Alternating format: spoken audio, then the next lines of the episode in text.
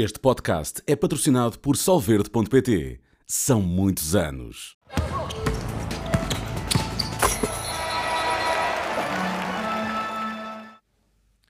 Sejam bem-vindos a mais uma edição do podcast da NBA na Sport TV. Hoje continuamos uh, com uma edição 2830. Tenho comigo o Pedro Oliveira e o, e o Diogo Carreira. Hoje vamos trazer aqui um tema que acaba por ser atual e nem, muitas vezes não é, não é discutido. Aliás, podemos começar pela nossa sondagem. Está aberto ainda o mercado de buyout e já tivemos aqui algumas movimentações uh, de jogadores que, que foram alvos desse baile por parte das equipas, uh, neste caso, das equipas onde foram parar, portanto, os jogadores que foram trocados e que depois acabaram por ser dispensados. E nós aqui na nossa sondagem colocámos uh, três nomes: uh, Danilo Gallinari, que está agora nos Milwaukee Bucks, Kyle Lowry nos 76ers, Spencer Dinwiddie nos Lakers. e parece que é uma votação, apesar de ter poucos votos ainda, 45 mas que eh, divide aqui muito os nossos telespectadores, já que temos 28,9% eh, para o Gallinari, 22,2% para o Kyle Lowry, 26,7% para o Dinwiddie e 22,2% para outro jogador eh, que ainda não conseguimos identificar. E atenção, e, são, e há jogadores que ainda podem não estar encaixados, e alguns não estão, e que poderão ainda estar, sendo que hoje uh, termina um, ehm, a possibilidade das equipas mandarem os jogadores embora, uh, o que, enfim, é algo que também vamos trazer aqui para a discussão. Primeiro quer saber o vosso voto. Olha, eu também hesitei, acho que é uma discussão que vai ser interessante porque de facto cria aqui algumas dúvidas, mas pus ali no Galinari, até mais quase que a desejar que ele esteja bem fisicamente e que ainda possa ajudar os Bucks, é um jogador que eu gosto e, e que até já defrontei, mas hum, tenho algumas dúvidas, gosto muito do Dinwiddie, mas tenho dúvidas que vai dar bem nos Lakers, estou dividido um bocadinho como o pessoal e há outros e bons que ainda podem encaixar, portanto já lá vamos também a eles, certamente. Pedro. É realmente uma escolha difícil, até porque há, há várias mexidas aqui podem, de certa forma, eu não digo alterar as equipas, mas podem complementar algumas equipas, algumas, algumas hum, debilidades de alguns conjuntos. Eu, sinceramente, eu votei no Spencer Dinwiddie porque eu acho que, de certa forma, os Lakers precisavam de um jogador ali um, mais, para, não tem, é o Gabe Vincent. mais para aquela posição. Exatamente. Estava pensado. Estava pensado. Uh... Mas eles precisavam de alguém para ali também para lhes dar mais estabilidade. O Spencer Dinwiddie, até destes, destes, destes jogadores. Atenção, eu respeito muito o Kyle Lowry porque aquilo que ele fez durante a sua carreira, principalmente com os Celtics, deixa-me aqui algum respeito. Mas eu olho ali mais para o Spencer Dinwiddie até pelo, pelo que tem é feito nas mais últimas novo épocas. também ali. Sim, o que tem feito nas últimas épocas, a forma como pode encaixar nos Lakers. Portanto, eu não sei se vai funcionar ou não, mas na globalidade, do ponto de vista teórico, eu acho que o Dinwiddie, destes três e de todos os outros, acho que hum, tem, é, é aquele que merece o meu voto. Eu estou aqui é, dividido entre, e percebo o Galinari, mas tenho algumas dúvidas também é, se ele vai estar mesmo Sim. em condições de, de ser uma mais-valia para os Bucks. A Kyle Lowry e Spencer Dinwiddie, curiosamente para um papel que será semelhante tanto nos Sixers como no, no, nos Lakers, eh, eu acho que o Kyle Lowry, se perguntassem ao Eric Spolstra se ele ainda o teria lá para ser ali o suplente, eu acho que sim. Acho que a questão do Zito foi quererem um jogador Exatamente. que lhes traz outras Exatamente. coisas, não propriamente o abdicar uh, do Kyle Lowry. E acho que para ele ser ali um base suplente, acho que é um jogador ainda muito interessante. O Dinwiddie, uh, aliás, ainda no último, ontem não, não jogou particularmente bem, mas no jogo anterior com os Clippers jogou, esteve muito bem. Até acho que foi o jogador com mais assistências nos Lakers. Um, agora, não há bela sensação, eu acho que o Darwin é mais uma vez eu acho que o Dinwiddie pode jogar ou na vez do Russell ou na vez do Reeves. Jogarem os três ao mesmo tempo, que já aconteceu durante vários minutos, acho um disparado porque a equipa fica muito baixa. Agora acho que o Dinwiddie, é assim, é, eu acho que os Lakers também se avançaram por ele é porque perceberam que o Gabe Vincent eventualmente Sim, eu, eu também já tenho essa vai, ideia. Também já não vai estar em condições para ser uma grande Entre um e outro, acho. eu acho que o Dinwiddie é melhor jogador. Tem Pode? mais coisas, tem sim, mais coisas, eu acho que sim, acho que sim. Portanto, hum, então estou ali um bocadinho dividido. Uh, trouxemos este tema, além de ser uh, super atual, uh, porque também é um, é um sistema e abrindo também aqui discussão para, para outros jogadores que nós não, não, não temos aqui na, na lista e jogadores, por exemplo, o Marcos Morris é um jogador que ainda está disponível, um jogador que se muito bem, por exemplo, nos teus Celtics. o Killian Hayes, que, foi dispensado, é um jogador que é diferente destes que estamos a falar, que é um jogador ainda muito jovem, mas que chegou à liga e não teve grande impacto. Uh, falámos também aqui já do Joe Harris, que tem sido muito é assombrado pelas lesões, mas é um jogador, é um atirador, vocês, dos jogadores que ainda estão disponíveis. O Ted Young também encaixou nos Phoenix, mas já é muito veterano. Já há um veterano, Sim. eh, há outros, há outros. Saiu o eh, Mike Muscala agora. Saiu Mike Muscala disponível. Destes jogadores que vocês veem que estão aí, e atenção que há a tal regra eh, que foi eh, colocada pela NBA no início desta temporada, porque algumas equipas estão limitadas eh, nos devido ao seu salary tax, nos jogadores que podem eh, encaixar, tendo em conta o contrato que os jogadores E tinham. são, e eu acho são que essa equipas regra, fortíssimas. Concordo com essa regra e já, vou- já vamos também entrar aqui um bocadinho pelo, pelo aquilo que é o mercado buyout. Eu concordo com essa regra que foi, que foi posta. Uh, dos jogadores que vocês veem disponíveis, quem é que vocês acham que ainda pode ser interessante? Nomeadamente, e são as equipas, nós vemos aqui Lakers, 76ers, Bucks, Bucks, apesar dos Lakers estarem muito abaixo no Oeste, mas são equipas que têm algumas ambições para esta época. Quem é que vocês acham que ainda pode mexer com os jogadores que estão disponíveis? Eu não sei quem pode mexer, mas hum, de todos esses jogadores que estão disponíveis, eu se fosse um, um dos eh, contenders, iria olhar para o Marcos Morris. Eu gosto é, é um jogador que eu gosto muito. Aliás, eu- houve uma transmissão que eu até disse que é dos jogadores mais subvalorizados da liga por aquilo que ele faz e por aquilo que ele representa e, eh, dentro de campo. É um jogador vencedor, é um jogador eh, que tem qualidade do ponto de vista ofensivo, também é um muito bom defensor. E eu acho que ele pode ser olhado para um dos contenders. Eu não, não fiz uma análise exaustiva de qual, Em qual é que pode. mas eu acho que encaixaria muito bem hum, numa equipa que esteja à procura. procura de alguém. Os Celtics, falou-se nos Celtics, no Celtics falou-se nele e no Mike Muscala, mas o Mike Muscala eu não acredito muito porque já lá teve o ano passado e também foram buscar o, Brisse, o, o Tillman. Não faz sentido estar ali a, a colocar mais gente, ou não, porque se está disponível. Isto é uma Sim. oportunidade e foi que o Brad Stevens deixou completamente aberto. Se surgir uma boa oportunidade, nós estamos cá. Um, mas há aqui outras equipas que hum, eu acho que ele encaixaria muito bem. Um, eu vejo eh, equipas, por exemplo, como os Mavericks, por exemplo, um jogador deste estilo, já lá tem o, o PJ Washington, mas o Marcos Morris dá-lhes ali mais, eh, mais, eh, mais experiência. Por exemplo, eu estou aqui a olhar, há equipas que já estão muito bem servidas naquela posição, claro, também é muito claro, difícil. claro. Um, mesmo os próprios It, acho que não, não diriam que não é um jogador destes. O, o Gordon Hayward também. Já foi para o Oklahoma. Mas, mas era, foi Buyout. buyout, né? Buyout. Esse é que eu acho que até podia entrar Até ali. podia ter entrado aqui também. É, verdade. porque é de facto um, um bom jogador, embora também assolado por lesões. Eu honestamente acho que, e percebo que haja equipas que peguem um ou outro jogador, e por exemplo Morris é um jogador já feito, um jogador talhado para playoffs, experiente, pode dar ali uns minutos de qualidade. Mas honestamente não acho que seja nenhum destes jogadores que vai fazer aqui uma grande diferença. Daí eu achar que este mercado buyout, e há pouco falávamos disso antes de entrar no ar, que, que vale o que vale, não, não me parece que. E por vezes, eu há pouco almoçava aqui com o Pedro, até falámos nisso na nossa realidade, o mexer às vezes pode ser pior. Nestas equipas que estão lá em cima, que estão talhadas para título, que estão bem, por aqui mais alguém pode mexer com a dinâmica e como não é alguém que venha fazer uma grande diferença na minha ótica, pode, pode ser contraproducente. Por isso, não vejo aqui. Eu gosto do Joe Harris, por exemplo, acho que é alguém que se entrar numa teve, equipa. teve lesões complicadas, Teve, mas, eu gosto. Pensando no Joe Harris, que, que- Como que, enfim, lançador. como, Como lançador, lançador, numa sim. equipa, olha, por exemplo, como os Lakers, que precisam de atiradores, enfim, equipas desse tipo, é um jogador interessante, mas não há aqui um grande nome, e depois já lá vamos também historicamente, e aí sim já houve um ou outro jogador muito interessante, mas aqui sinceramente não acho que haja alguém que possa entrar e de caras seja um fator X aqui para o título. Pode ajudar pontualmente, mas hum, confesso que se estivesse nessas equipas de topo, se calhar não mexia muito. Vou-vos lançar mais dois nomes. Uh, PJ Tucker, até ao final do dia de hoje, Já vamos falar. De, ainda pode Sim. sair. Vou dar nomes que se falam mais. E o hum, PJ Tucker e agora Evan Fournier. Evan Fournier, que Foi também se fala. Pistons. Sim, também se fala que pode sair ainda. ainda No. Fournier vocês não vêem um jogador aí já de outro calibre e capaz de, Sim. Eu, eu, eu, de ajudar outra A equipa. questão dele estar há tanto tempo sem, não é? sem mostrar, Até sem agora fazer, fez agora mas, alguns jogos mas pode ser Pistons. Eu interessante. concordo, eu concordo em parte com aquilo que o Diogo disse. É, é preciso perceber qual é a equipa e qual o jogador.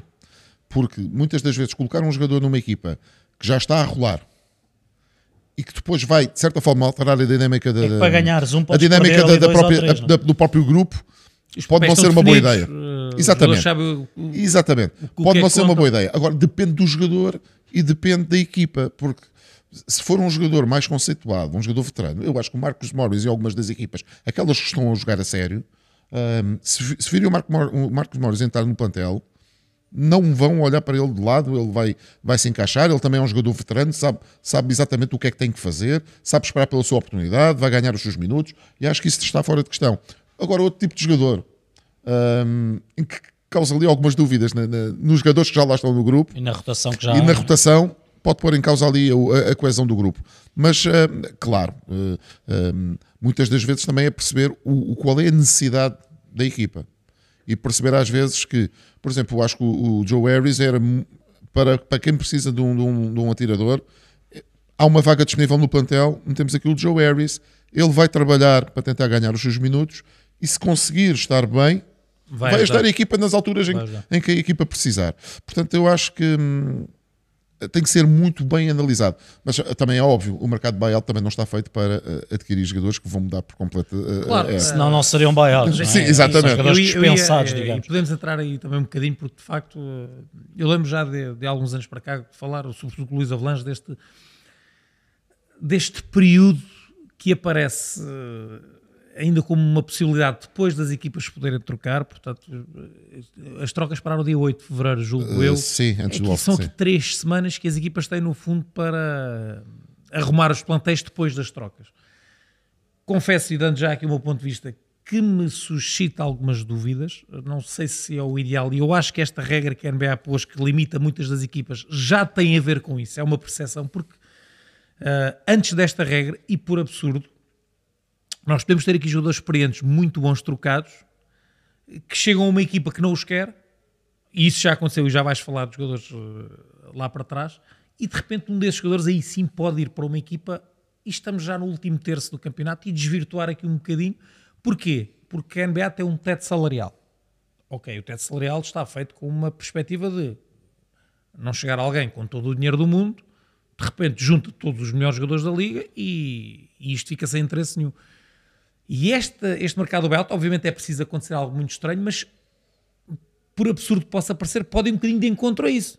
Porque um jogador, agora assim de repente, sei lá, eh, queria pensar aqui num jogador eh, Mas já, mas já, já- que já não esteja no auge, mas que ainda seja um jogador muito já- mas competente. já aconteceu no passado, alguns Já jogadores aconteceu. destes. Jogadores Por que exemplo, ganhavam 20 milhões vamos imaginar estão um um Chris milhão. Paul, por exemplo. Chris Paul, um Mike Conley. Vamos imaginar o Mike Conley que está a Sim. ser um jogador importantíssimo em Minnesota, mas Minnesota lá tinha a oportunidade de buscar um jogador mais jovem e achava. E o Mike Conley, que está a fazer uma época fantástica, ia para os Hornets e os Hornets iam. Aqui não não. vamos Nós temos o. Lamelo e vai ficar de fora. De repente temos o Conley disponível no mercado, quer dizer, ir para uma equipa, sei lá, para os Suns, por exemplo, não tem um base, mesmo com os buyouts eles não estão interessados em buscar um base, Eh, portanto isso sempre me suscitou dúvidas e acho que no, no fim da linha vai um bocadinho Porque eles contra... depois podem assinar o valor que quiserem, certo? Exato. Exatamente. E, e os jogadores aí vão de bolsos cheios, assinam qualquer coisa. Claro, é mais um X, títulos e é vão- mais um X Claro. que adicionam, Diogo, depois é de sempre a receberes- somar. Depois de receberes 15 ou 20 milhões, se assinares dizer, por um, não faz por, não há por um problema ou um e meio, ainda é a acrescentar. É, é, é mais um- Ainda exatamente, ainda acrescenta, exatamente. Ou seja, isso sempre me suscitou muitas dúvidas. E parece que a NBA, ao ter tomado esta medida, eu acho que também percebeu bem. Mas eu acho que esta medida é para não fortalecer os que já são fortes porque estão Mas é acima por do teto. Não, é Mas é- ok, mesmo, mas é mesmo mesmo. assim Mas aí limita não já limita os aqueles que já si. Mas aí limita aqueles que já de si, era aquilo que eu estava a dizer. Eh, impede aqui um bocadinho que essas equipas que já são fortíssimas e já têm os jogadores mais caros, que ainda vão buscar outros. Dispersa aqui mais o jogador. Pronto, ah, e eu dizia, acho que a partir do momento que uma equipa chega a esta altura e que vamos imaginar os Celtics ou os Warriors que têm, há mais, os, julgo que os Lakers também que estão no limite do- dos Sim, limites. depois tenho aqui de a repente lista. pode ir buscar um jogador que vale 30 ou 40 milhões por um milhão. Então isto desvirtua. Pois, exatamente. Ah, e é esta questão que sempre me deixou aqui algumas dúvidas, sendo que a NBA já corrigiu uma parte desse assunto, eu não sei, gostava de ouvir também, se isto ainda faz sentido, se fazia sentido os buyouts terminarem se calhar um bocadinho antes, não dar tanto tempo às equipas, eventualmente ali dois ou três dias depois do prazo das trocas. Eu, eu acho que aí talvez o timing possa ser corrigido, porque de resto, eh, vamos imaginar, um jogador desse valor também, porque é que uma equipa, mesmo mais fraca, não o quereria? Seria estranho, ou seja, eu acho que eles confiam que a coisa está bem feita nesse sentido, não é? Se recebes alguém de 30 milhões, Mas tem não queres? Então, Não, mas tem acontecido. não tem acontecido assim tanto. Westbrook. Eh, Pronto, mas, mas não há muito mais exemplos, acho eu, de, Mas pode, Kevin mas pode, Love. Mas pode se tornar, mas pode se tornar Mas já não, um- o Kevin Love e o próprio Westbrook que veio dos Lakers nessa situação já não eram, não são jogadores, Não são super, mas são jogadores ainda. são muito interessantes, São mas jogadores muito eu acho que interessantes. são exceções. Vamos, que- imagi- vamos imaginar que O próprio Dinwiddie equipa... tem 30 anos. O Dinwiddie, o pessoal não se, não se recorda. Sim. Ele há dois anos, no playoff com Dallas. E era dos melhores jogadores dos dos Nets e é jogadores do- dispensado. dos Fez jogos de 30 e 40 pontos no Exatamente, playoff, quer dizer, é exatamente. isto que estamos a falar. Ele não é um velho, Sim. entre aspas. Não, mas, mas Miguel, repara, há uma equipa que estoura todo o cap space no ciclo inicial. Não tem jogadores no banco. E de repente chega ao mercado do buyout, consegue juntar 3 ou 4 jogadores de um milhão, mas que, eram, mas estavam com 20.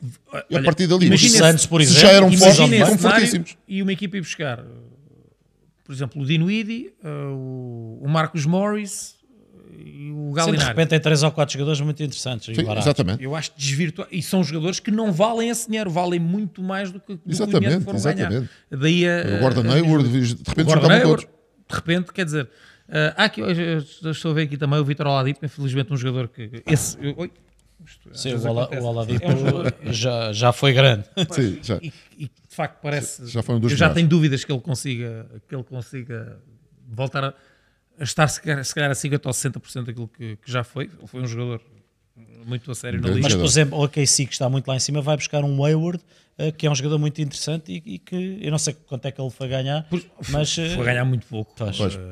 é um desses exemplos. Mas lá está, eh, continuo a achar que não é. E se a NBA começar a achar que isso é muito grave, vai mexer. Mas eu não vejo aqui Perry jogadores... Mills também. uh, Sim, Patty Mills foi lá está, dispensado estes ontem. Eh, Perry Mills desapareceu dispensado, um eh, foi o buyout, foi feito ontem. Eu, eu, eu, São jogadores de segunda eu, eu estou, eu estou ligeiramente de acordo com o Miguel. Eu acho que isto pode desvirtuar um pouco a, competição e pode, pode se tornar moda.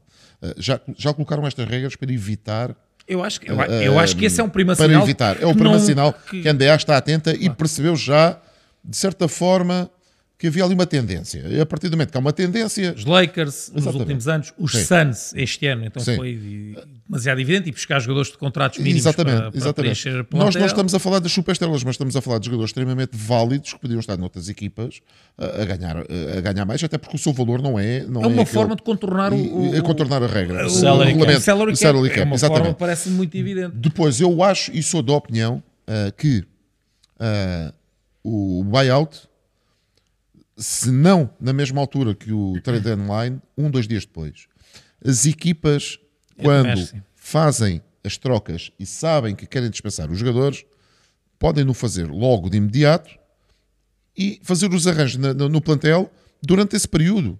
Não necessitam de estarmos a fazer aquilo no período mais para a frente. Eu acho que já é muito tarde na época Sim. para Mas se eu, estar- eu eu acho, acho que que devia a haver ali um, acho que devia haver ali um deadline. Numa- E depois dali para a frente, claro, os jogadores da G-League, jogadores eh, Diferente, eh, que vêm da? Europa, Europa. ok, tudo bem, não, não tem problema nenhum. Jogadores que estão eh, na NBA sob contrato, fazem buyout e vão-se embora para outra equipa ganhar substancialmente menos, eu não estou de acordo. Eu acho que deveria haver aqui algum limite em termos de datas. Eu acho que talvez o, o trade deadline Logo ali é, acho que é o então. ponto de referência para, para, para, para se poder fazer isto. E que já é não sei se na mesma já data. a mais de metade da época regular. Isto- já- Sim, sim. Equipas sim, aqui faltar 22, 23 jogos. Sim, já, já está na hora desta coisa estar Até tratada. porque há muitas equipas que no início da época começam a temporada, os Suns este ano foi assim, começaram a temporada e já se falava logo da primeira semana, quando chegar o mercado de buyout, quando chegar o trade deadline, nós vamos mexer. E isto não faz sentido. Quer dizer, Exato. ok, as equipas, nós sabemos que as equipas vão mexer. Portanto, nós estamos à espera de ver movimentações nas equipas, principalmente se não estão a, a ter resultados. Mas estar já a Está a pensar contar com isso? Ah, Claro. é, é porque existe ali uma oportunidade de contornar a regra do- do- do cap space a favorecer a- a- a algumas equipas. E quem é que estes jogadores vão escolher? Estes jogadores não vão escolher os Hornets nem os o Washington Claro. Wizards. Até porque os ti, querem, é? esses são os que os mandam embora. Exatamente, exatamente. Portanto, é- eu acho que aqui há, há aqui um ponto. Eu acho que a NBA já está em cima disto, como é lógico. Sim. Já, já, já, já, já fez aqui regulamento Já condicionou, para, já para condicionou, condicionar. Eu acho que há aqui, se calhar, mais qualquer coisa tem que ser feita porque hum, pode ser uma tendência cada vez maior. Uh, e, e aquilo que nós gostamos de ver também na NBA é aqui o equilíbrio. Olha, e isto tornou-se um, parece-me que este é um problema, e o Pedro falou dos Suns, mas eh, não, foram, não são só os Suns agora, já os Lakers, por exemplo, no passado recente fizeram, que é com a tal construção das super equipas em que dois, três jogadores absorvem o salary cap quase todo, então depois o buyout é um escape para ter jogadores melhores por menos dinheiro. Eh, eu acho que o problema Que se querem calhar, ir para ali, né? o, juntarem-se o problema agudizou-se a partir do momento em que começámos a Sim, ter este sim. Mas isto é, é um fenómeno, digamos é um assim, fenómeno que já acontecia. Podemos lembrar, por exemplo, os Celtics, o Big Three. Houve jogadores que foram para lá completar a equipa com salários bastante baixos. Não foi no mercado de buyout. Eles estavam disponíveis na Sim, free era agency, do início. mas assinaram pela época Eu ia- toda, ou por uma época, ou por duas Eu, épocas. mas eu aí, lá está, foi como o Carmelo e o Gary Payton Claro, para os Lakers tentarem claro. ser campeões, mas é de início, é uma É de opção início, deles, são sim. eles que dizem, eu não quero ganhar dinheiro, quero mas, ver se sim, Eu mas não recebem os 20 milhões e depois Mas é ainda vão diferente. ganhar mais dinheiro, vão ganhar mais de um ou dois milhões. Vocês não acham que numa fase regular tão grande a NBA gosta. Reparem que não há um mês em que não haja qualquer coisa para falarmos. Agora até há o in-season e, e se eles juntarem aqui muito, isto está sempre conversa à Sim, volta. sim, sim, É, sim. E isso também Sim. alimenta muito o que é a Claro. NBA, não é? Estamos Eh, aqui antes- as trocas e agora o, o buyout. Antes de passarmos a, ali a alguns nomes que o Diogo trouxe de outros mercados de, de buyout, eu ontem tive uma conversa muito agradável com o Brian Scalabrino, uma, uma personagem, White Mamba. White Mamba. White Mamba. Uh, os- mais jovens, não sei se têm ideia daquilo que foi o, o Scalabrino na NBA. E a ovação que o homem um recebeu. daqueles jogadores que. Mas entrava. atenção, o Brian Scalabrino sabia jogar. O pessoal pode achar que era só o, o jogador para, para a paródia, para o pessoal estar a. fundo, não é gozar, mas uh, quando ele entrava, aquele É, um lá festival. vem o jogador Sim. que anima aqui o pessoal, e, ele era muito mais do que isso. O Brian Scalabrino, neste momento, e nós ouvimos-lo muitas noites, entra aqui pelos nossos fones dentro, Ainda é- logo vamos é o ouvir. comentador do- para os Boston Celtics. E ontem, obviamente, uma conversa que meteu os Celtics, as possibilidades dos Celtics, e foi desembocar no nosso de minha esqueta. Uh, isto para contextualizar com o mercado buyout, perguntei claramente ao, ao Brian Scalabrine se ele achava que os Celtics iam mexer, uh, e ele disse-me sim. Eu acho que vão tentar meter mais um jogador, mas de forma muito direta e eu acredito que ele, por A, por B, por Sim, C, que seja alguém que sabe o que é que se está a passar lá dentro. Disse-me que o jogador que estão, e não deixa de ser estranho, que o jogador que está claramente a ser tentado é o Blake Griffin, que está em casa com a mulher e com os filhos. E foi um jogador que nos últimos anos nós vimos já com algumas dificuldades físicas e já não era. Inclusive em Boston. Em Boston, com, com a mulher e com os filhos na bancada. Exatamente. Uh, E ele disse claramente que os Boston não iam tentar o, o Blake Griffin. Eu julgo que aqui tem mais a ver com a questão de balneário e ele ter sido alguém que foi apreciado.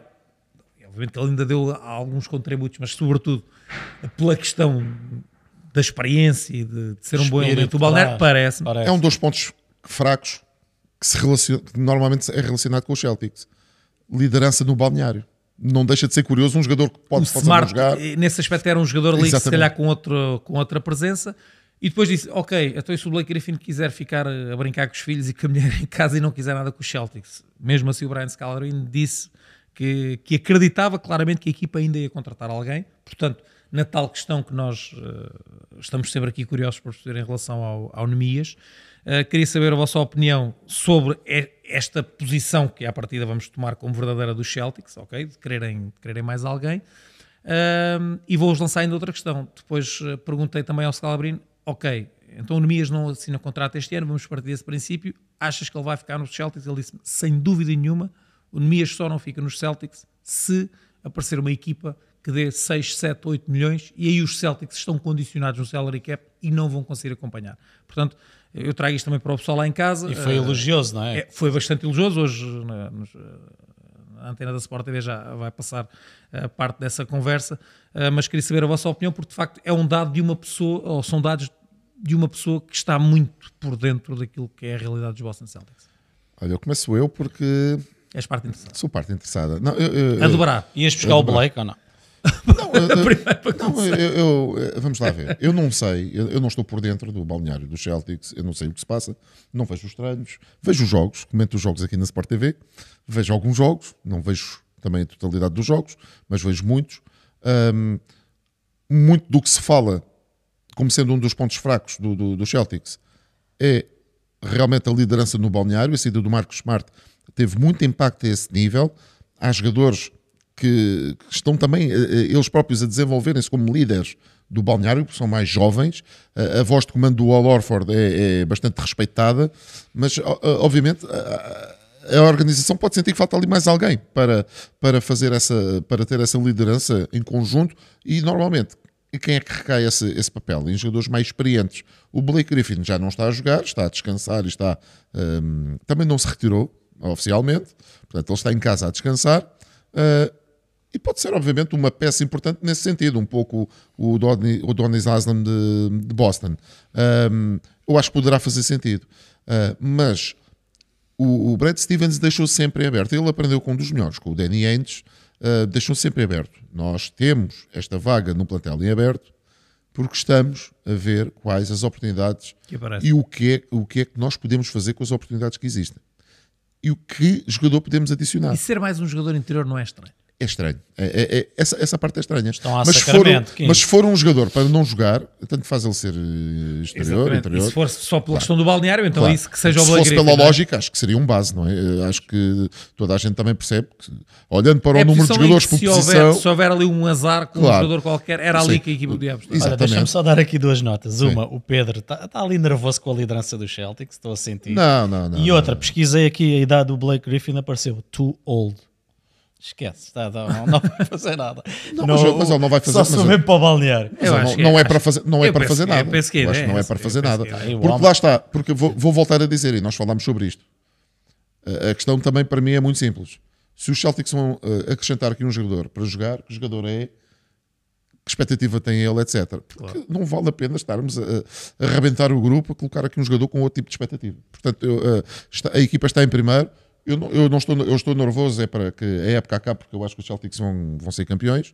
Podia acabar já. Eu, claro, um, continuo a achar que são claros favoritos. E se o Blake, Blake Griffin é too old, o LeBron James também é too old e ainda no outro dia pois, vou aqui LeBron não há todos os dias. últimas não há em, em, em, noites em back-to-back. Cada um, atenção, cada um ao seu estilo. um a jogar e o outro a liderar de fora. Eh, também é importante. Diogo, podemos passar aí para nomes... Trouxe. para nomes, uh, enfim... O, a nossa rúbrica hoje passa aqui um bocadinho, e até ligado ao buyout, perceber noutros tempos que os jogadores. Trutas é que. Percebendo nós que não, não, foi, não foi o Michael Jordan, não foi o Kobe Bryant, não foram esses grandes mas aqui e ali vão aparecendo. Sim, às vezes peças cirúrgicas muito, para. Muito interessante. Sim, e uh, só dar os nomes das equipas que falaste aí que estão acima do cap e que não podem ir buscar jogadores. Podem, podem ir buscar se forem jogadores que 12, o contrato anterior até 12, 12 milhões, 12, 12 400. 12 milhões. São os Warriors, os Clippers, os Suns, os Bucks, os Celtics, os Cavs, os Nuggets e os Heat, lá está. É tudo malta que joga a sério e que carrega ali já na fase regular, portanto ficam mais condicionados. Uh, nos últimos anos, já falámos um pouco, os Clippers uh, sacaram o Russell Westbrook, ainda por cima, ali ao lado, uh, e é um nome obviamente Sim, forte ele teve e que se integrou bem. Ele teve o bilhete de avião para Salt Lake City, mas acho que não usou. Pois, ficou logo ali, mudou-se ao balneário. Acho que foi só mandar-lhe o dinheirinho. Ele mas, disse, mas ele foi uma mudança feliz, não é? Para ele, foi, está bem, está resultou bem para forte, todos. Ele disse que gostava de mais de conduzir e ficou ali. Depois a questão do Kevin Love, que o Miguel também já aflorou ali encaixou em Miami depois de um buyout estranho. Repara, nós de facto, eu não vou dizer que os Heat chegaram à final pelo Kevin Love. o Kevin Love, naquela sequência fantástica dos playoffs do ano passado, do Heat, foi um jogador super importante. Sim, sim. E a própria dispensa e, foi estranha. E apareceu, exatamente, apareceu ali está aqui, dado, ok, obrigado. E é o jogador que fazia a rotação interior. Vamos lá ver se os, se os Zito não vão dar nada aos Cavs daqui a uns anos ali numa negociata Achas qualquer. que? Não sei, porque é estranho. Foi estranho. É? É estranho. A, a, tanta, foi, o que foi estranho foi de facto os Cavaliers e ele fazia Abdicarem. E ele era o jogador perfeito. Ou, eu não sei se houve ali algum problema de balneário, porque até pelas suas características, ele fazia a rotação tanto com o Mobley como com, com o Jared Allen e era perfeito porque casava Miguel, com os e com dois. o requinte estarem a fortalecer um concorrente direto, direto, porque E.T. Cavs... Ele casava... Ah, eu lembro na altura de ver pessoal escrevendo ah, mas o Kevin Love está acabado. O Kevin Love já não é o Kevin Love que foi, mas está acabado. Então ele fazia a rotação, entrou na equipa que foi à final, sim, sim, que sim. entrou no playoff em oitavo lugar e foi até à final. Não pode estar acabado. E não está. Ele ainda é um jogador que, que é muito útil. É, depois aparece-me aqui nas, nas, pesquisas mais um nome, enfim, Reggie Jackson, que aparece nos Nuggets também depois de um buyout. Não é um jogador de primeira linha, mas é um jogador interessante. Mas agora o Murray ontem parece que torceu o pé, vai outra vez. Mas ele tem sido, atenção, Quando ele é tem chamado, substituído o Jamal bem. Murray é muito verdade, bem. É um jogador é muito talentoso. Sim, e que foi então em buyout para os Nuggets. Depois, quando procurei lá para trás, uh, no, nos tops, uh, aparece mesmo uma, uma pesquisa top 10. O Markif Morris no ano da bolha o, nos Lakers foi importante, foram campeões e ele contribuiu. Depois, aqui nomes do pessoal mais antigo, lembra-se: Peja Stojakovic aparece em Dallas também livre. livre. Uh, Boris Diaw nos Spurs. Uh, Ronnie Turiaf, curiosamente dois franceses, este foi para o Zit. Sam Cassell, na altura nos Celtics, também um jogador que ajudou bastante e que foi em buyout. O Jeremy Lin, que alguns se lembram em Nova York, foi parar aos Raptors. Yellow Mamba, falámos da White Mamba hoje. Sim, o Yellow, Yellow Mamba. É verdade. o, o, Derek Fisher, que bem te lembras dos Lakers, foi parar ao OKC também em buyout. É um nome também conhecido. O Blake Griffin aparece nos Nets em buyout, portanto o Blake Griffin e os buyouts são, já são conhecidos. O Joe Johnson foi um excelente jogador, vai para Miami livre. E depois o Enes Kanter, que já nem está na liga, também vai para Portland. Enes Freedom agora, não sei. É uma acho boa que pergunta. já, já não está. ele ainda tem idade para jogar. Tem idade para jogar. E é um mas nem na, Euro- na Europa. Não, ele, não- Na ele não, Não pode ir à pode, não Turquia, ele pode jogar na Europa, mas na Turquia Pois, não mas se pode não convém estar muito perto da Não Turquia. convém, pois. Sim. Mas são assim Eu os na nomes que aparecem. Quando ele estava agora nos. Não nos Bulls, uma das equipas foi jogar a Europa e ele. "Eh, Não vou. Não Sim, foi, sim, não sim. veio. Foi com quem? Foi, foi, foi das Mas ele esteve, ele esteve no Celtics, depois foi por outra equipa. Portland, acho eu. Portland, Por talvez. E, ele não quis vir. Sim. Ele disse: Eu se calhar ficar. Não, com vocês. sim, pelo nome, é melhor ficar aqui. Mas estes são os nomes que aparecem numa pesquisa rápida, porque lá está, não, nunca seriam nomes de primeira linha. Por vezes encaixam de facto em equipas que já são fortes e que estão a um ou outro jogador de dar o tal salto. E depois, se a integração for rápida e for boa, e tu são todos jogadores já feitos, Ah, jogadores claro, veteranos, claro, portanto é chegar e, e- e render. Pode ser perigoso, no sentido em que as equipas já estão montadas e, e mexer. Para ganhar um, às vezes perde-se dois ou três Eu no na Celtics, rotação. eh, eu eh, não inventava. Com base ainda para precaver Sim, só. o problema do Pritchard, do White, do Holiday, eventualmente, mas de resto só se for alguém para o balneário, porque para jogar eu acho que. Sim.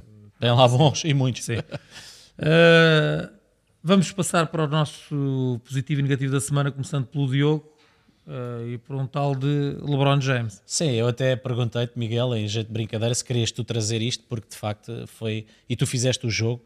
Eu trouxe a exibição do LeBron James no quarto período, frente aos Clippers, ainda por cima um jogo muito especial. E não é demais elogiar o LeBron, que aos 39 anos fez só nesse jogo e a equipa perdia largo. O Miguel fez esse jogo e, e- e é um jogo sempre especial, o duelo de LA. Ele faz 19 pontos no quarto período, faz 5 triplos eh, no quarto período pela segunda vez na carreira, marcou mais pontos que toda a equipa dos Clippers no período 19-16. e, e é a maior recuperação num quarto período da carreira dele e nós sabemos o que é a carreira deste senhor. Foi incrível, eu acho que ele foi um bocadinho em desespero, começou ali a descarregar. Não foi um bocadinho. Foi tudo. Eles estavam a perder largo. O Luís até disse na altura: se calhar o melhor é o LeBron, até porque os Lakers jogavam na noite a seguir. Se calhar o melhor é, é entregar o jogo. E os Lakers entram a perder por 19, ok?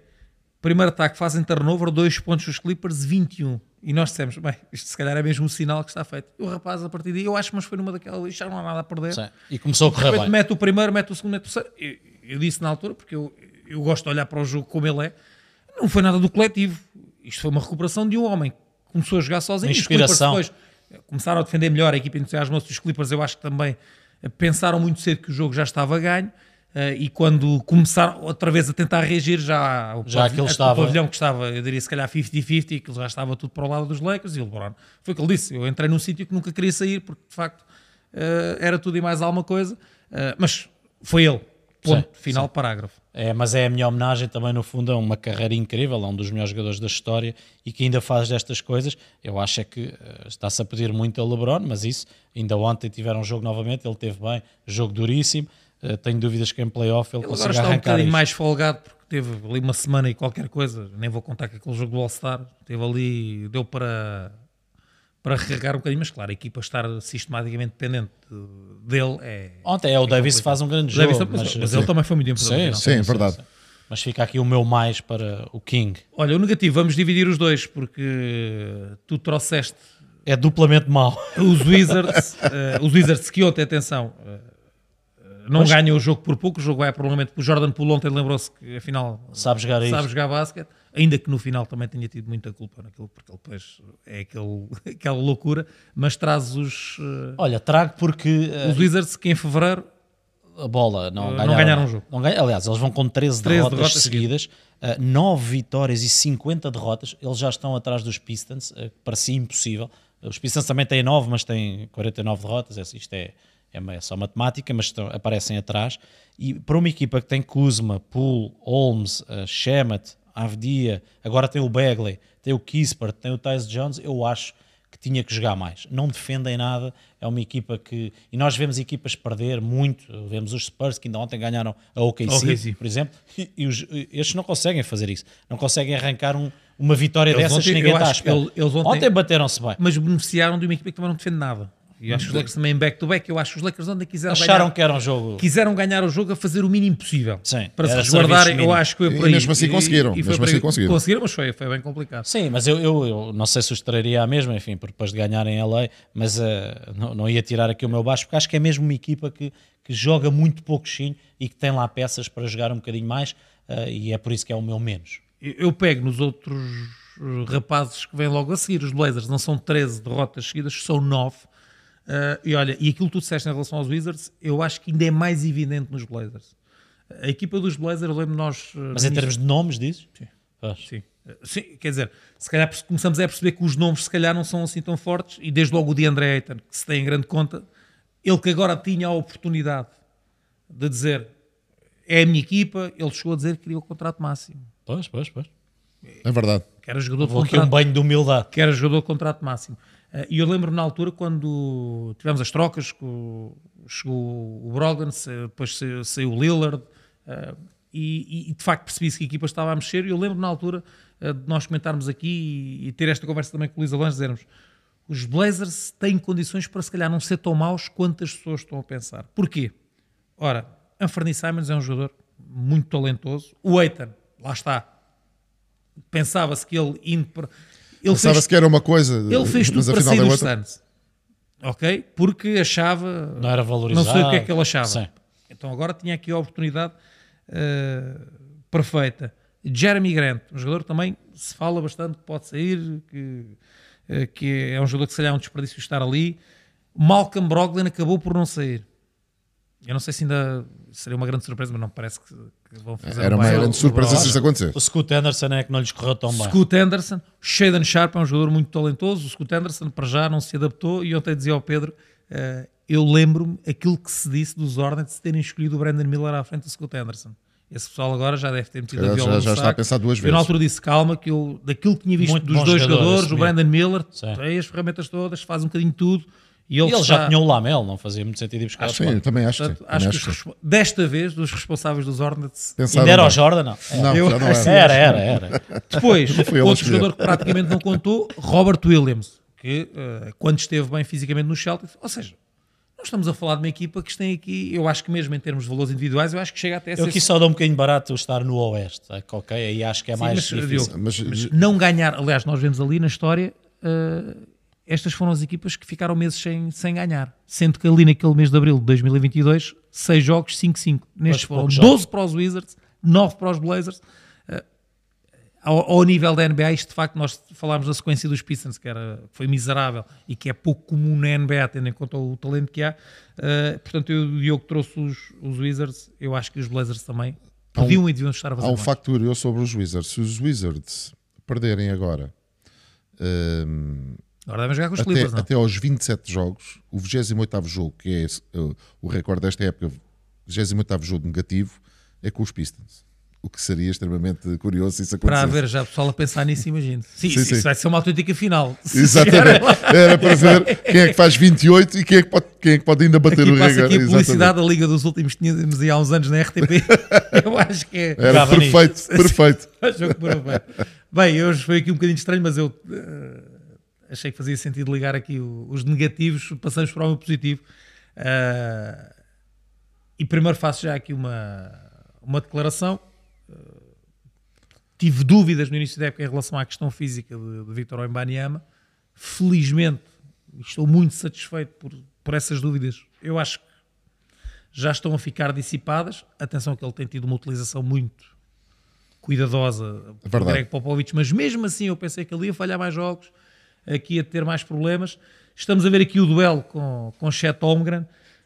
No início da temporada, e éramos mais ou menos unânimes, penso eu, dizíamos Chet Holmgren, pela equipa Parecia onde mais está, preparado. mais eficaz, mais, adap- mais adaptado, apesar de não ter jogado Sim, ano passado. números semelhantes, melhores Melhor. em alguns aspectos. Agora esqueçam, o Vitor Wembanyama já foi, Já disparou. já foi Descolou. embora. Descolou. Ahm, ele tornou-se. Eu, eu até comecei-me a perder nos dados.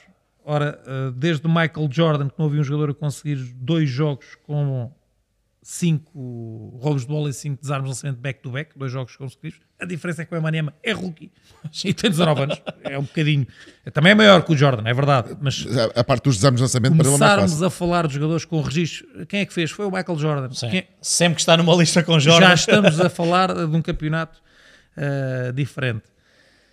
No mês de fevereiro, Vitor Wembanyama, sozinho, fez mais desarmes de lançamento que os Hornets, que os Wizards, que os Clippers, que os Miami, que os Blazers. Isso é incrível. Sozinho. Os Blazers fizeram 34 desarmes, ele fez 47. Ah, isto são números verdadeiramente inacreditáveis.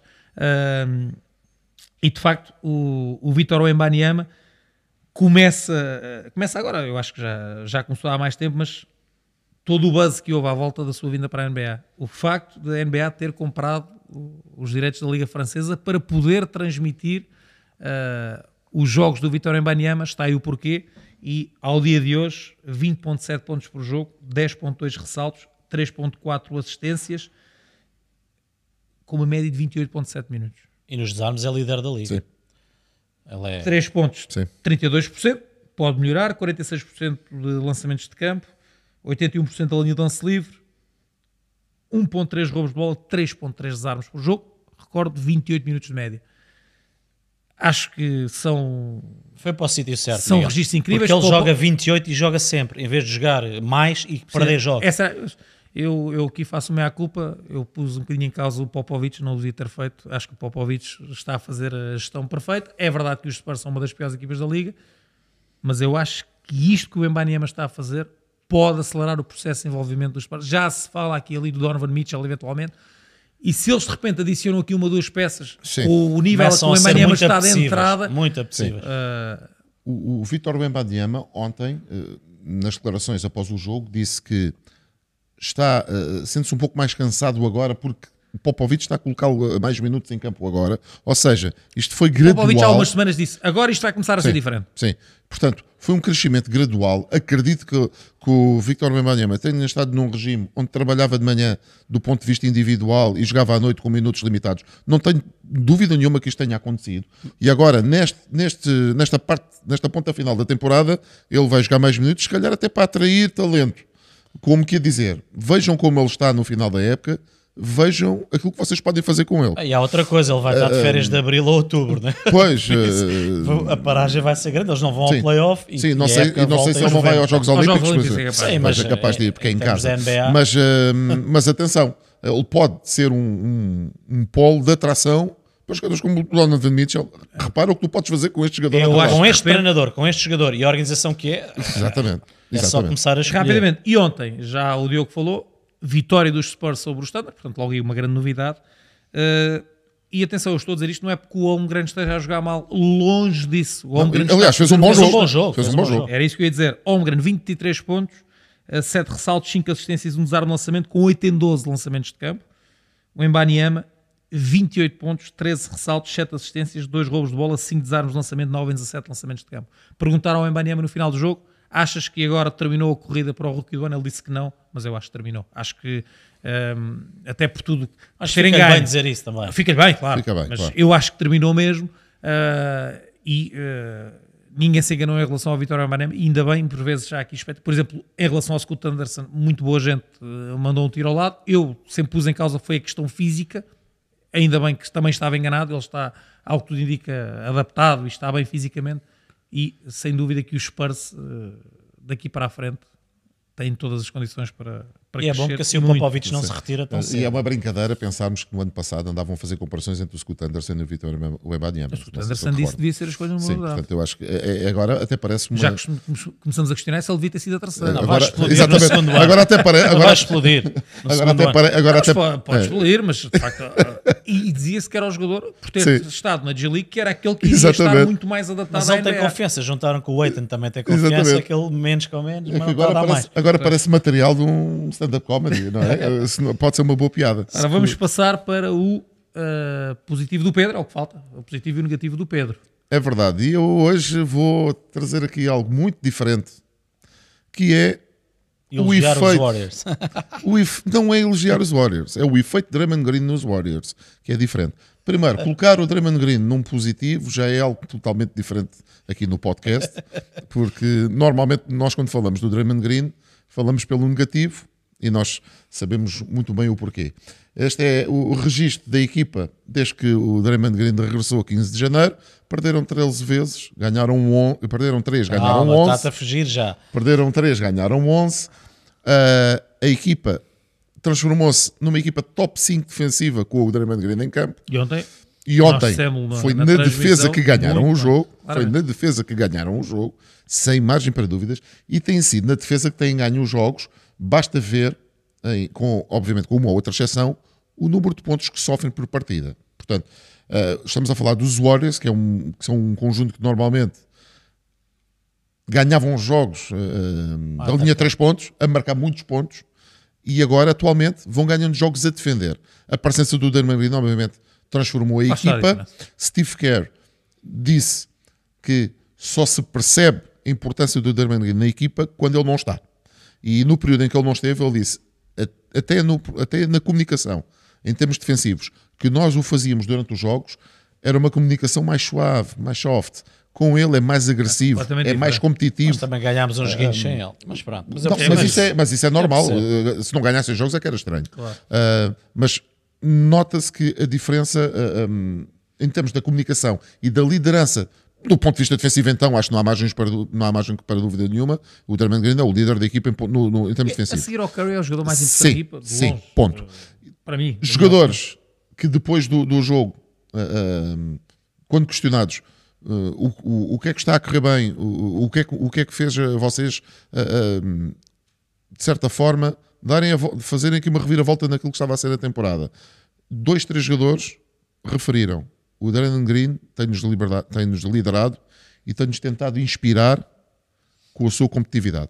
Portanto, a presença dele, às vezes muito mais com os pontos, com os ressaltos, Sim, sim, sim. com aquilo que faz, com aquilo que faz do ponto de vista defensivo, às vezes a parar jogadores como o Anthony Davis ou, ou como o Joel Embiid, um trabalho que ele, só ele consegue relaxar, fazer, só ele consegue fazer, não deixa ninguém relaxar. E ontem no jogo, Miguel, foi bem visível, e tu estavas comigo a comentar o jogo, situações onde até, até no- hum, ah, nas repetições se via ele já a dizer, a defender, vai para ali, vai para lá, fica, que fico, dá, podes ir, podes Ele ficar, é um- e é mesmo ele está focado em jogar, em Exatamente. fazer o que Atenção, e a sabe. equipa dos Warriors está uh, órfã, digamos assim, de um jogador que é muito importante. Exatamente. O Wiggins é importante quando está bem, que ele também está em Exatamente. fase e agora volta a estar fora por problemas pessoais, mas é um jogador também que para a consistência para mais. defensiva da equipa eh, também é muito importante. ainda para mais. E mesmo do ponto de vista ofensivo, duas, três situações em que nós falámos sobre isto no jogo, da- daquelas leituras que os Warriors fechados. fazem, ele, ele a dizer aos colegas de equipa, nomeadamente o Cominga, não, não, fica aí, este é para o Curry Curry, o ontem fez, Curry, o Curry vai para ali. duas, ele fez sete ou oito, sim, quer dizer, sim. Os triplos do Curry, muitos são dados pelo Green. Sim, é, sim. de olhos Ele antes, ele, ele- o Curry ainda está debaixo de seis trabalhar, ele já está Ele já, é que ele já sabe, ele orientou o Cominga duas, três vezes,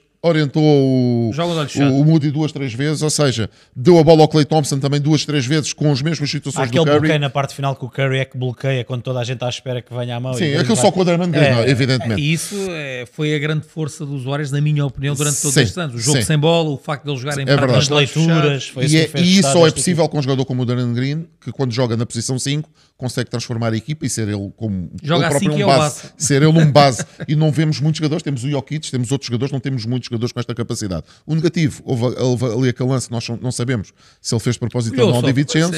Não, mas isso, acho que não foi dos mais Eh, graves. não, isso é o Draymond Green a ser Draymond Green.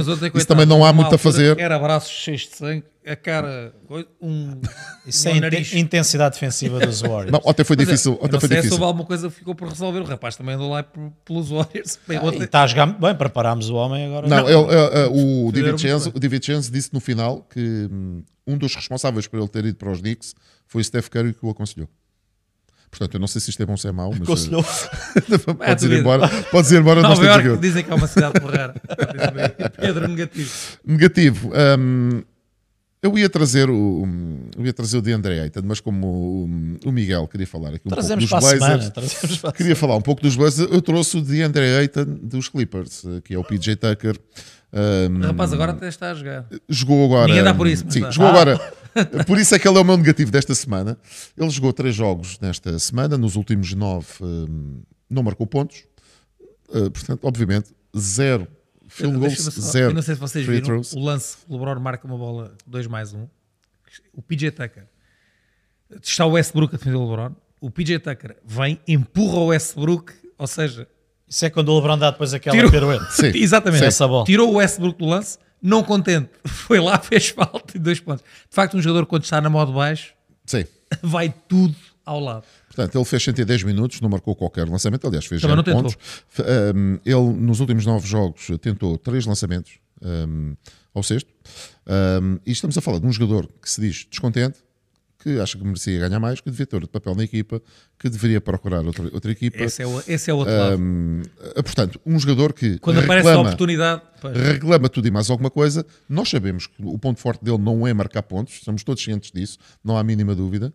Mas estamos a falar de um jogador que reclama oportunidades e reclama hum, mais, mais preponderância na equipa onde está, mas depois, quando vai a jogo, não faz rigorosamente nada. Defende, mas não faz mais rigorosamente nada. Deixa-me só dizer, eu estava aqui a ouvir e eu há- tinha aqui, eu lembrei-me que tinha, fui atrás, há uns tempos estive para trazer no negativo. Ele vai em nove jogos, não é? Sim. O Arce Diácono é o primeiro jogador na história que jogou 20 jogos seguidos sem marcar um único ponto. Mas Mas, esse- isto é um duelo. mas o Mas o archidiácono Arcidiácono entra o Mintinho. São é 20 bem- jogos sem molhar a sopa. o archidiácono- Este, este é um duelo. Cuidado. O buscar entra isto- para os últimos 10 segundos, quando, agora já saiu, mas quando o time dou o Ah, colocava, mas, era mas ali 20, os últimos 10 20 segundos. jogos só com Sim, o Arcidiácono para jogar 110 minutos quatro precisa temporadas. quase 100 jogos. quatro temporadas. E o Bodô não dá, não dá tantas bordas. Bem, eh, passamos para o, o nosso tweet. Eh, um tweet muito interessante do Tiago Figueiredo do Rosário. Temos que acelerar aqui um bocadinho. Eh, o tempo passa a correr. Diz o Tiago Figueiredo do Rosário que, que hoje já falaram dos números da idade do Lucas. Isto terá sido. Não sei se foi já. Foi o Foi jogo no que eu jogo estava a ontem. fazer. Foi no- eh, Foi ontem o jogo? Não, não, não, já foi há mais Já tempo. foi há mais tempo? Ah, estar ali, eh, 29 de fevereiro. Não foi ontem. Então foi Não, ontem. então- É, é de ontem. Ah, Ah, mas- terá sido no jogo do, Che- do, do Ricardo, o, que o Ricardo comentou com o Lucas. Sim, De- portanto Devem foi ter de falado quinta-feira. De europeus. quinta-feira para. Ah, hoje já falaram dos números e sexta. idade do Luca, com que deste que, que já faz parte da lista dos melhores europeus de sempre. Qual é o vosso top 3 de europeus de sempre? Nós aproveitámos para trazer este, este tweet, esta publicação no X do Tiago Figueiredo Rosário. Vocês eh, pensaram nisto? Ixi, Tem o eu, eu vou dizer rápido, mas eh, isto é muito Primeiro, o difícil. Luca entra, entra. Para mim, eu vou dizer até porque Pedro entra, No meu, não. Ma- Mas No meu olha, entra. Eu, eu vou dizer o meu. Ainda não, mas vai entrar. Jokic, Luca e Yanis, mas com menções honrosas para Novinsky, ah, ah, de Paul Gasol e Tony Parker. Não consigo dizer só três. isto é muito difícil. Três com três. É ter um três para três. Isto é muito difícil. Nós temos que olhar. eh, jogadores foram MVP, jogadores foram campeões. eh, pelo menos foi assim que eu, que eu tentei fazer este exercício. Eu acho que o, o Jokic já é, se não é o melhor, é um dos melhores de sempre, europeus. Não há grande dúvida. O Yanis também, por aquilo que também tem, tem vindo a fazer na NBA. O Dirk Nowitzki, para mim, eu ainda o colocaria no top 3, mas depois menções honrosas para o Paul Gasol, para o Tony Parker. O Luca Doncic vai ficar neste top 3 de certeza absoluta para já. O Eu ainda é, não é quem é coloco. que tiras. Exatamente. Pois é isso. Só Talvez o Nowitzki, dá. talvez será o Nowitzki assim. Vamos ver, não sei. Até pode ser um dos outros. Mas ainda assim, não queria deixar de referir dois nomes, dois nomes que para mim foram dos melhores europeus que eu vi jogar na NBA. Deixa lá ver se eu é, estou a pensar no mesmo. o Petrovic e o Sabonis. Tem o Tony Kukoc. Não, eh, eu gostava, mas não. não, não. Koch, Mas o Sabonis por tudo, bom, o, mas sim, o sim, Arvidas sim, Sabonis sim, por sim, tudo aquilo que fez também na Europa e depois tê-lo visto a jogar na NBA, já com aquela idade, já com aquelas lesões todas, já no final de carreira o foi e fazer. fazer o que fez, mas- eh, deixou, deixou ali um pouco de água na boca de porque é que ele, ele basicamente não consegue ir mais umas finais, porque os Lakers na altura tinham o Kobe, tinham o, Exatamente. o Shaq, era uma equipa muito forte. Ele Já chegou tarde à NBA. Exatamente. E o Petrovic, porque também faz parte aqui um pouco da minha eh, infância e adolescência e porque teve, teve um infortúnio numa altura onde estava Já a começar estava a a jogar. explodir, é onde estava a começar a jogar e a explodir, teve aquele infortúnio, teve Mas aquele o acidente. Kukoc também era máquina e tem tiros. sim, tem. sim, sim, Isso, sim. De facto, eu aqui, eh, Luka Jokic e, e Dirk, esses três, acho que. Tiras o Yanis. É, tiro. Isto não é tirar. Pois, mas- é, é- é se fosse obrigado a escolher Eu, no três, meu gosto pessoal de jogador, também tiro. Eu acho que a questão é essa. É, é, Pois, é- é difícil. Que isto, que isto é por aí, não é pelos números, é pelo, gosto um bocadinho mais deste a jogar. Gosto porque ele faz mais isto ou aquilo, não é tanto pelo que o outro não faz. Quer dizer, é, é mesmo o gosto pessoal. Ah, eu fujo sempre um bocadinho esta conversa dos melhores sempre, os títulos melhores ao Luca, 5. atenção. Sim, é Falta muito- ainda o título a Luca. Não, isto é muito difícil, é muito difícil eh, porque eh, Mas aquilo que o Luca Doncic está a fazer em termos de. sim, é, é incrível. Quando ele Fez entrou agora na 25 NBA, anos, é incrível. É incrível. Os números são arrasadores. ele vai estar neste top, e se calhar o Vitor Embadiama também, porque se ele continuar neste ritmo, Olha, é não- engraçado. Não pode ser aqui- só top 3. Estava aqui a ouvir. Tem que esticar ao top 10. Pá. Isto, o pessoal pensa na NBA, mas estava aqui a ouvir-vos e a pensar: o Luca desses todos é o que mais fez fora da NBA. Isso também tem que contar, não é? Uh, tens o MVPs da Euroliga. Campeão da Europa. Sim, eh, atenção. tens o Paul Gasol, de tens o Paul Gasol na seleção também, não é? É bom Sim, sim, sim. sim O e Paul Gasol, a nível é muito de seleção, E outro que não tem números, mas que, que eu adorava, Manu Ginobili, não é europeu, eu sei, mas fora os norte-americanos, eh, não, somos para, e somos foi para os- até medalha olímpica. Somos para os clássicos, nunca Medalha mais saímos daqui. Uh, uh, não sei se te recordas, nos anos 80, o Detlef Schrempf, uh, um jogador alemão, dos primeiros europeus a jogar muitos minutos. É verdade, foi que- dos primeiros.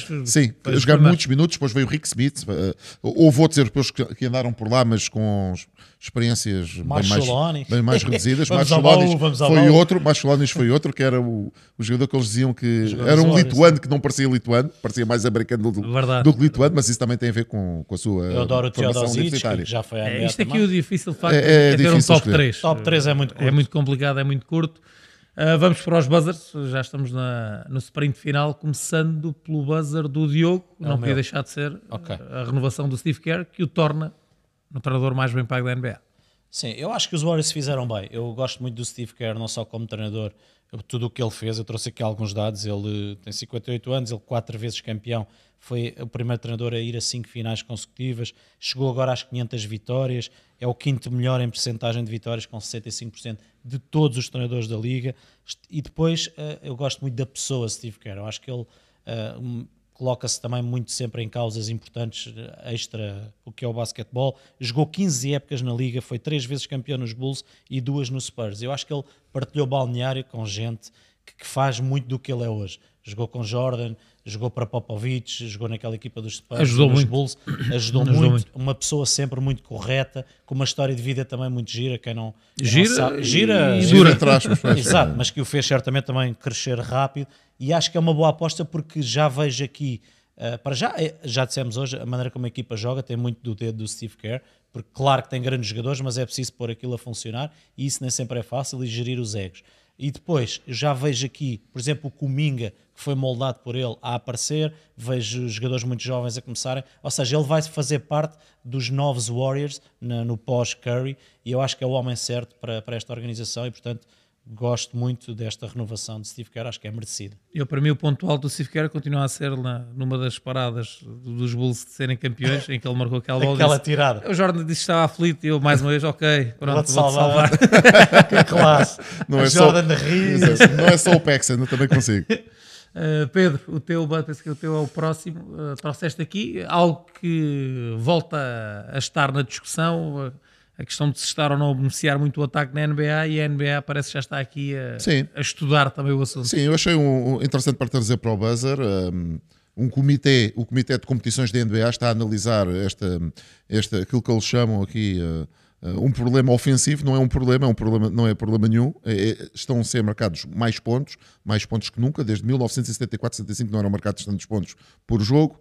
As percentagens estão uh, de lançamentos estão, são as mais altas desde 89, 90. Um, vemos vários jogos com jogadores a bater recordes de pontos quase de forma consecutiva um, e uh, o que este comitê está a fazer é, é- é tentar perceber se isto é uma evolução natural, se não é, se faz bem ao jogo, se não faz, se podem, de certa forma, criar algumas regras ou algum regulamento ou retirar algumas das regras que têm para tornar os jogos Eu de, acho de- que é mais forma. Uh, portanto, eles estão, estão a olhar e, e, uh, e a tentar perceber e a discutir o que é que é melhor para o jogo e o que é que é melhor para a liga. Tirem a defesa ilegal. E, e eu, eu acho isto interessante porque, uma vez mais, nós vemos a NBA a detectar tendências e aquilo que pode ser um problema ou não, porque até podem considerar que não há problema nenhum, mas a procurar dados, a discutir e a tentar perceber e a fazer evoluir a liga Eles aí estão muito o à jogo. frente estão muito à frente de toda a gente. Uh, eu uh, concordo com o Diogo, até porque uh, também já falei isso com- com- durante as nossas transmissões. uh, porque não ir à procura de, de ir buscar o melhor de cada um do- dos jogos do- da O FIBA, melhor dos da dois NBA. mundos. O melhor dos dois mundos. Eu acho que a Europa já está muito atrasada na questão do tempo de jogo. os 48 minutos, na minha opinião, fazem todo o sentido. Como faz sentido a NBA deixar-se da defesa ilegal, uh, deixar de não parar o jogo quando um jogador está lesionado. Enfim, acho Sim, que há, há uma série de no regras. meio poderá estar o ideal. Uh, a questão da defesa ilegal eu acho que não faz sentido. uh, Porque se estão preocupados, é- se acham que é a defesa ilegal que resulta nestes pontos todos, é porque estão a menosprezar o talento que há. Com o talento que há, esqueçam lá a defesa ilegal. uh, Sim. Porque Mas os a pontos. defesa ilegal é exatamente para Sim. haver pontos e jogadores a marcar Sim. aos 40 É o que eu te estou a dizer. 50. Exatamente. Mas eu acho é que eles, eles, eles podem estar com o problema de achar, não, isto, a defesa ilegal para proteger. Não, com o talento que há, Eu- eh, podem. Porque depois se as ajudas são muito pronunciadas, chove É, do outro sim. lado. Quer É, dizer, é, aliás, o jogo mudou de tal forma que é muito difícil, mesmo com hum, defesas zonas, eh, etc, etc. O jogo vai ter sempre muito ponto, muitos pontos. Estão aqui os melhores jogadores. Não há, não há hipótese. de não há hipótese. Não há hipótese. Na Euroliga, que achava-se há muitos anos atrás, falava-se dos jogos de 60 pontos. Nós agora vemos jogos em a 40 NBA minutos, vive disso. 90 pontos, pontos, 80, 90, 100 estatísticas pontos. incríveis. Não há Portanto, necessidade de ter uma regra aqui que condiciona a defesa, na minha opinião. Sim, Acho eu também que- estou completamente acho de que Pode... E depois lá está, os norte-americanos também, e até porque têm tido dificuldades quando vêm competir à Europa, ou nos Jogos Olímpicos, ou no Mundial, ou o que quer que seja, eh, tem, tem que jogar também com um bocadinho com aquilo que é a realidade. Outra questão que eu, que eu aqui penso que pode ajudar é a questão da arbitragem, que os jogadores falam muito de que antes era muito mais duro marcar pontos. E aqui pode, pode haver também um ajuste, se calhar, de de não ser tão, tão apitado, os Eu ligeiros acho que há, há- acho há uma outra coisa muito. que sim. Acho que há uma outra coisa que sim, mas eu acho que no global eh, jogadores, jogadores com faltas tão duras e andar tudo ao murro dentro do campo Também acho que não, não, é o ideal. é isso, é- mas há muitas meio. faltas que são marcadas com Faltas com a mão, faltas. perfeitamente acho que podem ser eliminadas, sim, claramente. Sim, sim. Ora, para fechar, eh, trazemos aqui outra vez, o Lebron- ou trago eu, o LeBron James, não tanto também por aquilo que ele fez com os Clippers. eh, isto começou, e eu, eu meti no nosso grupo a imagem Foi uma mostrava. provocação, Miguel. Não foi nada. Foi. Não foi, até porque não, Não é comparável. não é? comparável. Não, o que eu quis eh, salientar foi mais eh, a evolução do LeBron James, que quando chegou à liga lançava a 29%. Eh, a imagem que eu estou a falar é uma que dizia, ora, o LeBron com 40,8% de porcentagem, com o Curry 41. 41,1%, eh, portanto, ou seja, uma diferença mínima em termos de porcentagem de lançamentos de 3 pontos.